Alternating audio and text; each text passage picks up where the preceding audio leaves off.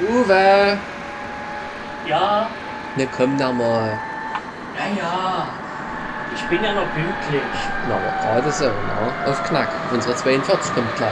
Das ist richtig. Damit wären wir schon fast beim Thema. Das ist wahr.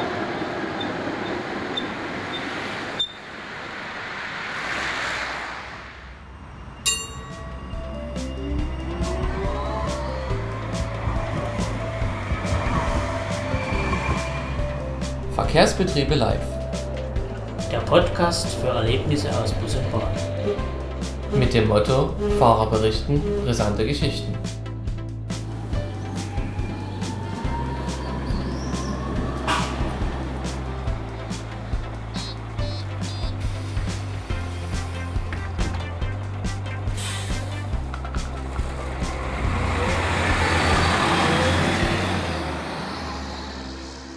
Wir wollen ja heute auf ein besonderes Thema eingehen.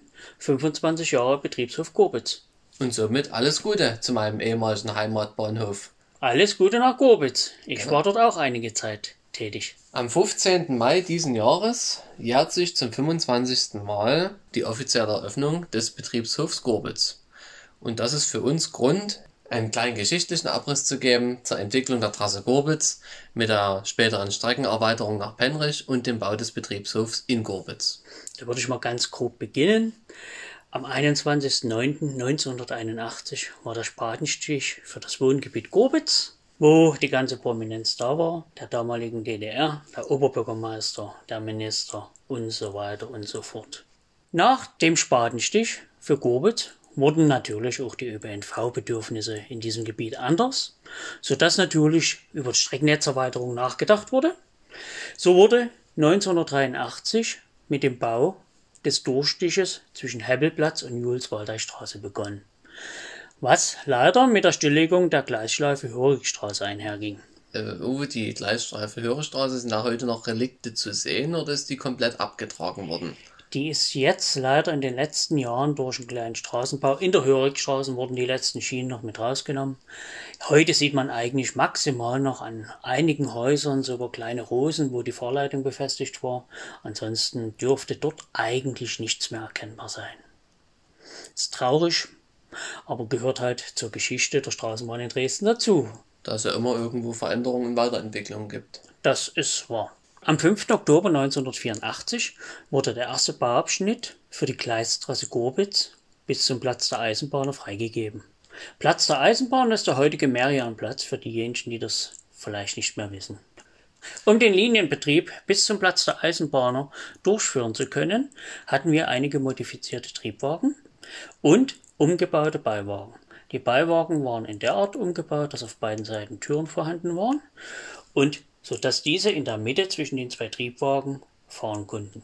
Somit war es möglich, mit 45 Meter Einheiten den Platz der Eisenbahner zu erreichen.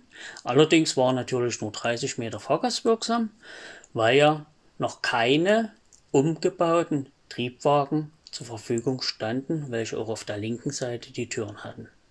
Kleiner geschichtlicher Einwurf von mir. Äh, Im ersten Bauabschnitt gab es am 9.10., also praktisch vier Tage nach der Freigabe dies, äh, dieser Strecke, gab es am 9.10.1984 eine Entgleisung an der Gleisschleife Wölfnitz, wobei Auslöser des Ganzen gewesen ist eine nicht ordnungsgemäß festgelegte Bügelleine im hinten laufenden Triebwagen. Wir hatten ja schon mal das Thema Weichensteuerung zur damaligen Zeit und sozusagen hat der angelegte Schwabnehmer des zweiten, des letztlaufenden Triebwagen unterm Zug praktisch die Weiche zur Einfahrt Gleisschleife Wölfnitz verstellt und somit den äh, Beiwagen 270002 das zweite Gestell sozusagen in die Schleife geleitet. Er hat sich somit quergestellt und damit war er, sage ich mal, für ein paar Tage außer Gefecht gesetzt, da dort sämtliche Bleche, Kupplungsaufnahmen und die Kupplung selber Schaden genommen haben. Die zwei Triebwagen, die dort äh, involviert gewesen sind, sind uns jetzt leider nicht bekannt. Es kann sich aber nur um die Fahrzeuge 222 301 302 von der Walderstraße oder 222 841 und 842 aus Nauslitz gehandelt haben. Zum Modifizierungszustand der Fahrzeuge in der damaligen Zeit müssen wir noch sagen, dass das äh, regulär verkehrende Tatra-Triebwagen gewesen sind vom Typ T4D, an denen ganz einfach unter der Frontscheibe eine Steckdose eingefügt worden ist, äh, worüber praktisch die zusätzlich angebrachten äh, Rückbrems- und Blinkleuchten, die man auf der Rambole installieren konnte, aufgebracht wurden und sozusagen über eine Steckverbindung mit dieser Steckdose elektrisch versorgt worden sind. Weitere Modifizierungen waren zu der Zeit einfach noch nicht gegeben. Es war im Bedienhandbuch sowie in der Bekanntmachung für den Fahrdienst vorgeschrieben, im hinten laufenden Triebwagen die Einheitsscherenstrafnehmer Abzugsleine ordnungsgemäß und straff äh, zu befestigen, um sozusagen ein Aufschnellen des Strapnehmers zu verhindern um eben genau solche Weichenstellungen unter dem Zug zu verhindern. Das war so. Im späteren Verlauf wurde dann ab 1985 der zweite Bauabschnitt bis zur Haltestelle Kirchenstraße fertiggestellt. Der Linienbetrieb wurde aufgenommen, dann allerdings schon mit den umgebauten Triebwagen, welche auch auf der linken Seite Türen hatten, wo diverse bauliche Veränderungen vorgenommen wurden. Unter anderem äh, zählte dazu die Verlegung des Hauptschutzes, welches dann im Fahrgastraum zu finden gewesen ist, womit, äh, sage ich mal, viele altgediente Kollegen, die ich in meinem Heimatbahnhof Gorbitz noch hatte, mir auch immer schöne Erfahrungsberichte liefern konnten und zum Beispiel dann sagten, ja, wenn man da kräftig angefahren ist oder kräftig gebremst hat und das Schütz halt wirklich richtig effektiv gearbeitet hat, da sind die Leute in der Bahn zusammengezuckt. Gerade auch, ich sag mal, die Einsätze dieser Zweirichtungs-Tatra-Wagen ist ja dann nach der Wende auch noch fortgesetzt worden. Und da soll es wohl auch sehr lustige Zustände dann gegeben haben, wo, sage ich mal, dann Bundesbürger auch als Fahrgäste ja unterwegs gewesen sind, die das ja gar nicht gekannt haben. Und, sage ich mal, da auch äh, sich zum Beispiel auf diesen Kasten, wo das Hauptschutz dann verbaut gewesen ist, draufgesetzt haben als es richtig laut knallte, weil man aus dem Fahrplan rausgegangen ist, den Beschleunigungsvorgang abgebrochen hat oder eben eine stärkere Bremsstufe verwendet hat, die Leute dann dort hochgeschreckt sind und praktisch neben dem Kasten saßen oder standen und nicht mehr drauf gesessen haben.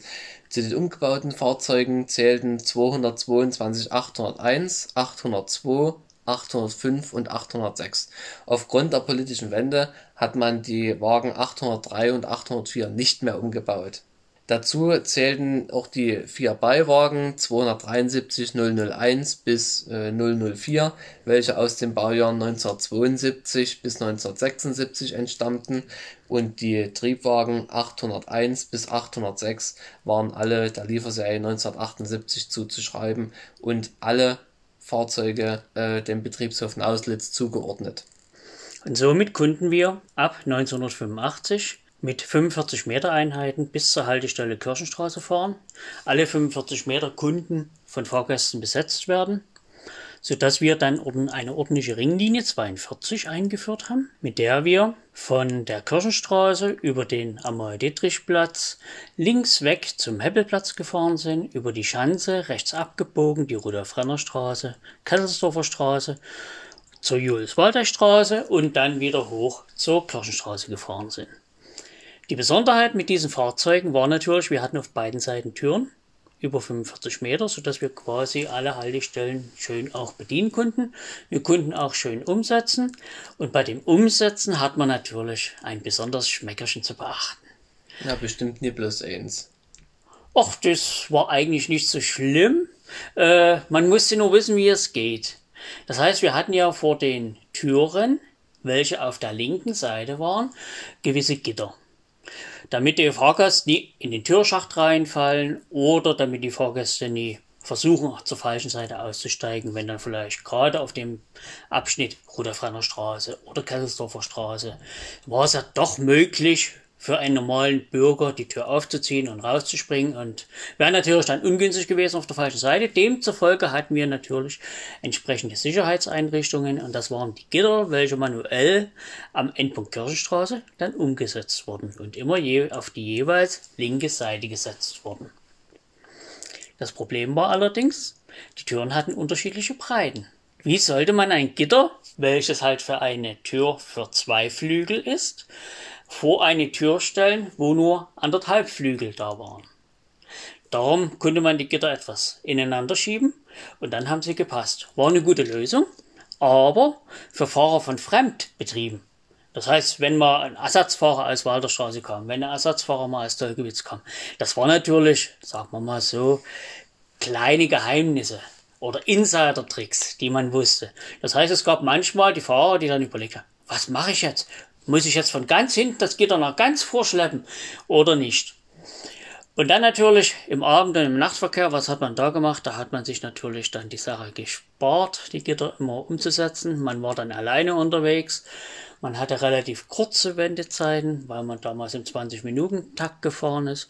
Da hat man einfach die Gitter aus dem Fahrzeug rausgenommen, hat die im Bereich der Kirchenstraße deponiert und ist ohne Gitter hin und her gefahren. So, was Befehlsverweigerung? Im Amt. Im Amt. Im Amt. Ja, weitere technische Änderung dieser Fahrzeuge war nach der Wende, jetzt müssen wir praktisch mal ein bisschen vorgreifen, die Triebwagen haben nach der Wende als Versuchsträger diese Prager Spiegel bekommen, die heute die T3 in Prag alle noch tragen, die man praktisch vom Führerstand aus, ähm, ja, sage ich mal, einklappen konnte, diesen gesamten Spiegelarm. Das waren noch Änderungen, die nach der Wende erfolgt sind. Die Fahrzeuge sind auch noch umlackiert worden in das ähm, Schwarz-Gelb der Nachwendezeit. Und die Fahrzeuge sind dann letztendlich im Jahr 2000, 2001 nach Rumänien abgegeben worden. Aber so weit vor wollten wir jetzt noch gar nicht greifen. Das ist mir jetzt nur spontan noch eingefallen.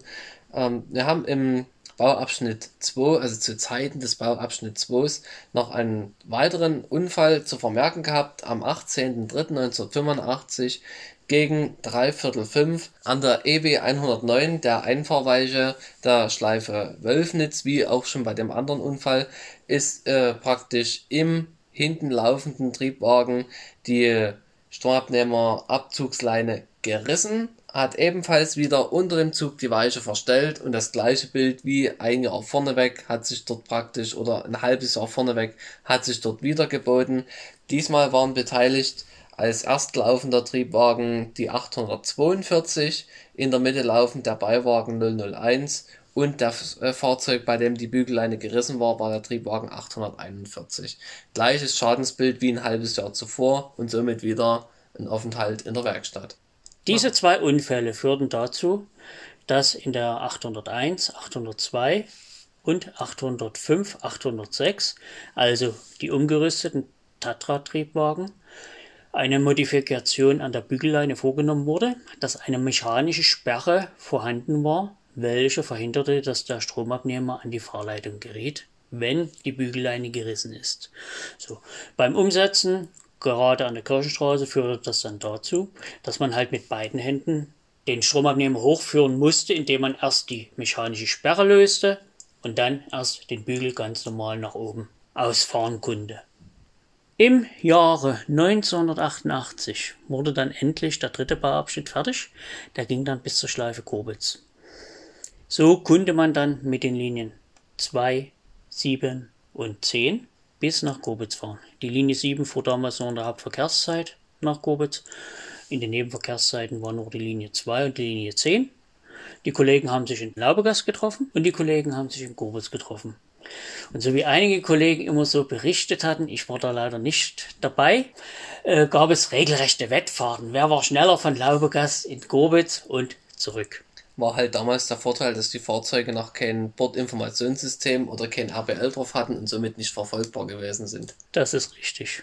Und dann wurde halt der Straßenbahnhof Grobitz angefangen zu bauen. Der Baustart begann im Jahre 1993 mit der Grundsteinlegung. Drei Jahre wurde voll gebaut, sodass er am 15.05.1996 eröffnet werden konnte.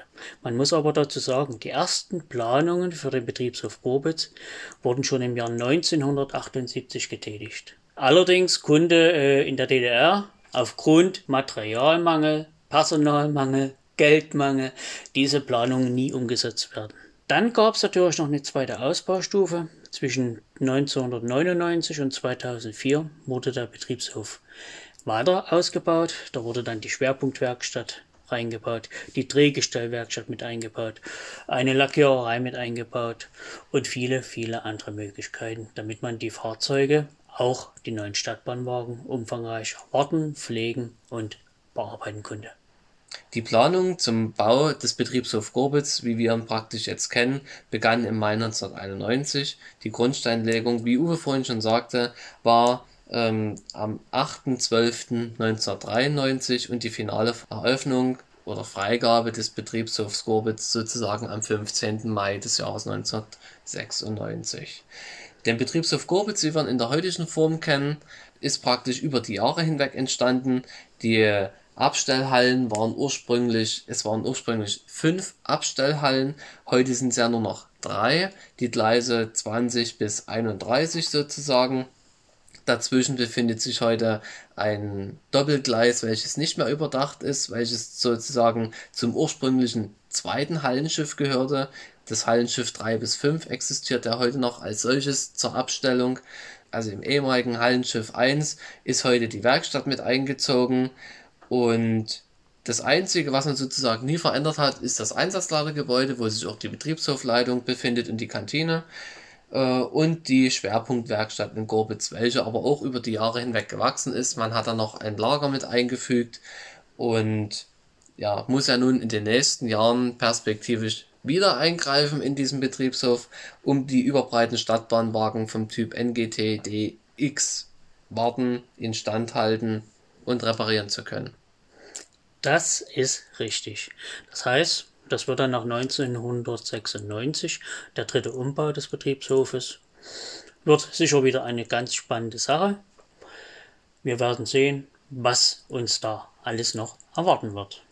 Im Zuge des äh, Projektes Pilotlinie 2 ergab sich noch eine Neubaustrecke über Gombitz nach Penrich, was die heutige Straßenbahnlinie 7 bedient. Sozusagen wurde am Betriebshof Gorbitz auf freigehaltenen Trassen, die man damals schon praktisch für die Bebauung vorgesehen hatte, die Streckenerweiterung nach Penrich im November des Jahres 2008 dann freigegeben und wird seither von der Linie 7 und nicht der Linie 2 bedient, wie es ursprünglich einmal geplant gewesen ist.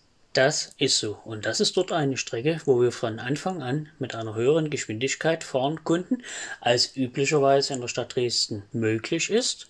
Das heißt, die Strecke wurde mit einer Höchstgeschwindigkeit gleich, wie laut Beostrap möglich ist, 70 km/h freigegeben, sodass man die Fahrzeuge richtig ausfahren konnte. Rein theoretisch konnte man das mit bestimmten Fahrzeugen, zum Beispiel die 27er Wagen haben es tatsächlich geschafft bergan. Die 800er Wagen, jeder, der bei uns im Betrieb, sage ich mal, irgendwie gefahren ist, kann das bestätigen, sind nun nie die kräftigsten und haben auf dem Stich zur Rote Falderstraße die 60 gerade so geknackt, da man ja in der Mitte auch noch einen Trenner hat, an dem man ausschalten muss. Und äh, im Jahr, jetzt müsste man mich schlagen, wenn ich das falsch sage, 2014 oder 15 ist die Höchstgeschwindigkeit auf dem Ast ähm, vom Betriebshof Gorbitz nach Penrich wieder auf eine 60 reduziert worden. Aufgrund der zu hohen Abbremsungs- oder äh, Energierückgewinnungswerte, die sozusagen die D-Wagen dort erzielt haben, dass man sozusagen Angst hatte, dass bei bestimmten Fahrzeugen oder dass bei dieser Fahrzeugbaureihe Schäden an den Bremswiderständen auftreten könnten, da man ja eine sehr lange und sehr starke Gefällestrecke dort befährt und einfach aus 70 km/h die Motoren dort zu viel Strom erzeugen, als dass es für die Fahrzeuge gut wäre, auf Dauer die Bremswiderstände dort, sage ich mal, dauerhaft durchzufeuern. Das ist richtig. Und diese Höchstgeschwindigkeit von 60 km/h wurde auch umgesetzt. Und zwar wurde auf diesem Streckenabschnitt für den Fahrer das erste Mal das Fahrzeug von außen durch eine Technik in der Geschwindigkeit beschränkt. Das heißt, der Fahrer kann gar nicht schneller als 60 km/h fahren.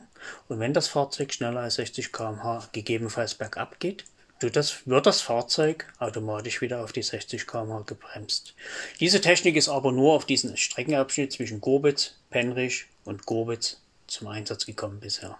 Im Jahr 2015, da bin ich ja praktisch noch reiner Straßenbahnfahrer in Gorbitz gewesen, äh, kam eines schönen Tages mein Teamleiter auf mich drauf zu und sagte, Mensch, hast du nicht Lust, äh, nächstes Wochenende brauchen wir hier noch Leute, die praktisch Testfahrten zwischen Gorbitz und Penrich fahren. Ich so, okay, gut, klingt schön, ja, mache ich. Ähm, Grund des Ganzen war, dass man praktisch die Fahrdrahtspannung sukzessive auf 850 Volt erhöhen möchte im gesamten Netz.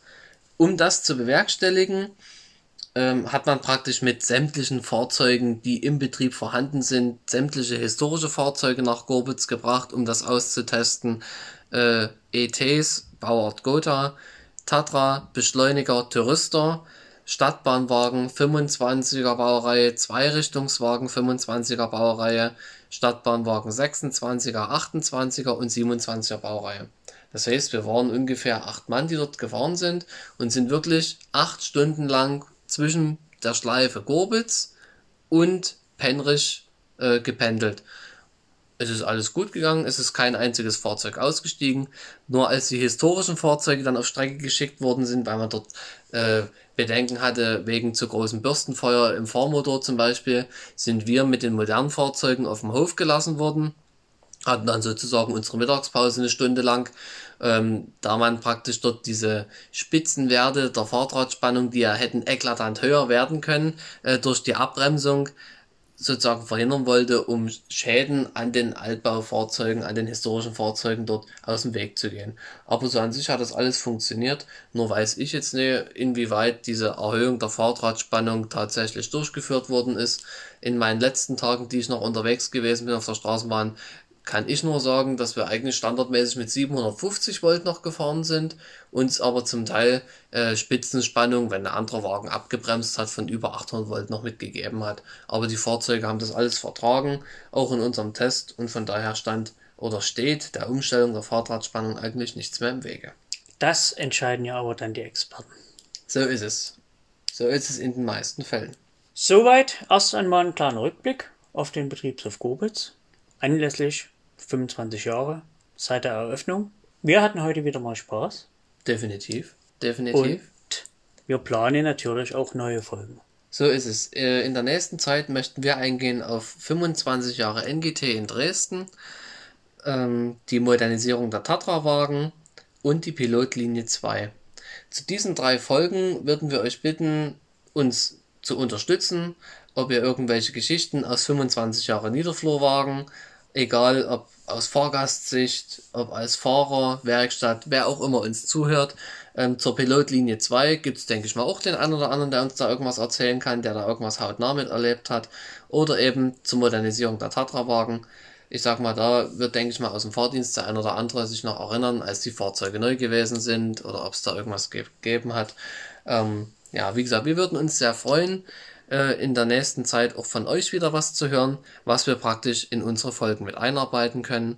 Wir würden auch gerne Gäste wieder begrüßen wollen, wie damals Alex aus Cottbus, würden gegebenenfalls auch Interviews führen wollen, würden Frage-Antwort-Spiele machen und so, dass wir den Podcast weiterhin interessant gestalten können. In nächster Zeit wird es auch wieder mehr Folgen geben. Im letzten halben Jahr ist bei Uwe und bei mir viel passiert. Deswegen konnten wir leider keine neue Folge aufnehmen jetzt in der letzten Zeit, sind aber durchaus bemüht, ähm, in nächster Zeit wieder regelmäßiger neue Folgen zur Verfügung zu stellen, um euch sozusagen auch noch die Zeit, die wir jetzt, sage ich mal, sonst wahrscheinlich mit anderen Sachen verbracht hätten, wie zum Beispiel in den Urlaub zu fahren, auch so noch ein bisschen verkürzen können. Ja, der Uwe hat es schon anklingen lassen. Frage-Antwort-Spiele. Ähm, eine der nächsten Folgen, das haben wir uns so gedacht, würden wir gerne eine Frage-Antwort-Folge machen. Das heißt, ihr stellt uns Fragen, die ihr gerne mal loswerden wollt, und wir versuchen euch das soweit zu beantworten. Auf welchem Wege ihr uns die Fragen stellt, das ist euch freigestellt. Äh, ob das per irgendeiner Sprachnachricht ist, im Facebook Messenger oder ob das über Instagram oder per E-Mail erfolgt Ihr könnt uns die Fragen stellen. Äh, ihr könnt auch gerne dazu schreiben, ob das anonym passieren soll, nach dem Motto, okay, die und die Frage von dem und dem oder ob das erwähnt werden soll oder nicht. Und dann werden wir euch die Fragen beantworten. Dann soll es das für heute für die Folge 25 Jahre Betriebshof Gorbitz und äh, Streckenerweiterung Gorbitz-Penrich gewesen sein. Wir hoffen, das Thema hat euch gefallen und die Folge an sich und würden uns freuen, wenn ihr uns das nächste Mal wieder begleitet und euer Feedback lasst uns bitte über die entsprechenden Medien da. Wir danken euch recht herzlich und wünschen euch eine schöne Zeit. Bis zum nächsten Mal. Bis zum nächsten Mal.